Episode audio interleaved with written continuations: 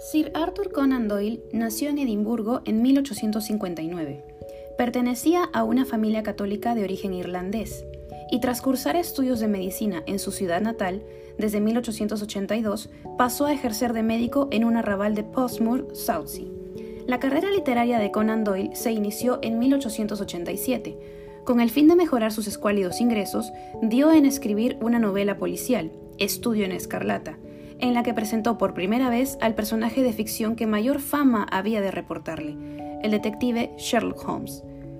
La buena acogida que el público dispensó a Estudio en Escarlata determinó que Sherlock Holmes, siempre en compañía de su amigo el Dr. Watson, reapareciera en otra novela, El signo de los cuatro, de 1890, y en una serie de relatos policiales que Conan Doyle publicó en el Strand Magazine y que luego fueron recogidos en Las aventuras de Sherlock Holmes de 1892 y en Las memorias de Sherlock Holmes de 1894.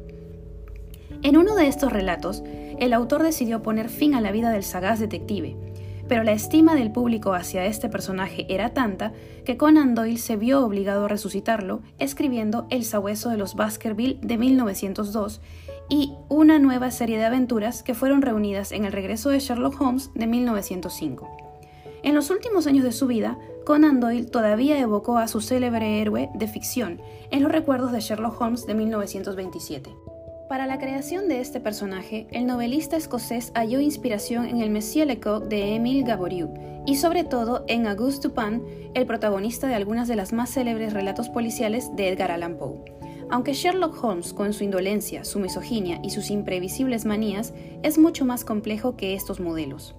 Otro aspecto de gran interés reside en el hecho de que las proezas del detective británico convirtieron el relato policial en una operación del intelecto, en un juego que desafía permanentemente la inteligencia del lector. En 1898, Conan Doyle participó como médico en la campaña que el ejército británico llevó a cabo en Sudán y poco después tomó parte también en la Guerra de los Boers.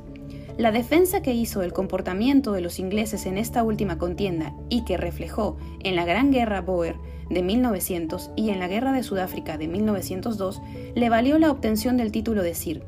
Al margen de estas obras, escribió varias novelas históricas y fue uno de los precursores del género de ciencia ficción con El Mundo Perdido de 1912 y El Cinturón Envenenado de 1913, donde dio vida al excéntrico profesor Challenger. A raíz de la muerte de su hijo durante la Primera Guerra Mundial, Sir Arthur Conan Doyle se convirtió al espiritismo y hasta el final de sus días fue un brillante apologista de esta doctrina. Murió en Crowborough, Sussex, en 1930.